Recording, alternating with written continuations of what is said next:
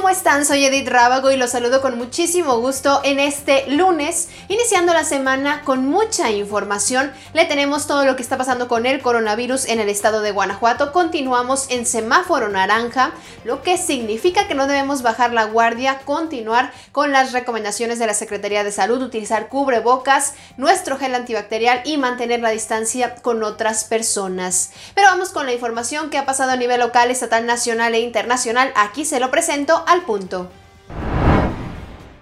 Comerciantes semifijos de León se manifestaron esta mañana frente a la presidencia municipal para exigir a las autoridades que los dejen trabajar, pues desde hace cinco meses no han percibido ningún ingreso. Los comerciantes que regularmente se instalan en la zona centro, en el Arco de la Calzada y en el Parque Morelos manifestaron su descontento, pues desde que se pasó a semáforo naranja no hay respuesta de cuándo podrán instalar nuevamente sus puestos, mientras otros comercios ya abrieron sus puertas. Esta mañana, durante la conferencia del presidente de México, el titular de la Profeco dio a conocer el precio más alto y bajo del combustible en diversas partes del país.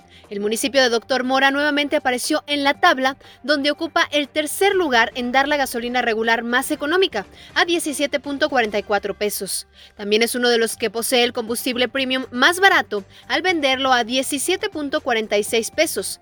Pénjamo, por otro lado, aparece en la tabla de precios más altos en diésel, con una venta al público de 21.75 pesos. El presidente Andrés Manuel López Obrador señaló que en el asunto de la vacuna contra el coronavirus no hay ideologías, por lo que si las vacunas que produce Rusia, China y Estados Unidos son efectivas, él personalmente establecería comunicación con los presidentes de estas naciones e incluso sería el primero en dejarse vacunar.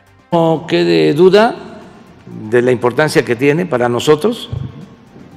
Yo sería el primero en dejarme vacunar porque me importa mucho.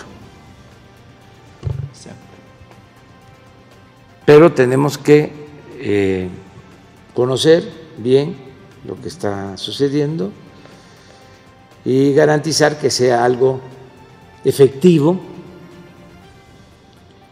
y que eh, esté también al alcance de toda la gente. La ciudad de Wuhan, China, lugar que se convirtió en el epicentro de la pandemia, vuelve a dar de qué hablar tras viralizarse una serie de fotografías y videos sobre una fiesta acuática celebrada en días pasados. De acuerdo a la información de la agencia AFP, la fiesta tuvo lugar en el parque acuático de Maya Beach, donde acudieron tanto locales como turistas sin portar cubrebocas o caretas. Lo invito a que se quede conectado con nosotros en redes sociales y en nuestra página web nos encuentra como Periódico Correo. No se olvide de nuestra edición impresa y en unas horas más yo lo estaré esperando para compartirle más información. Mientras tanto, si es posible, quédate en casa. Hoy en nuestras redes sociales, no te pierdas.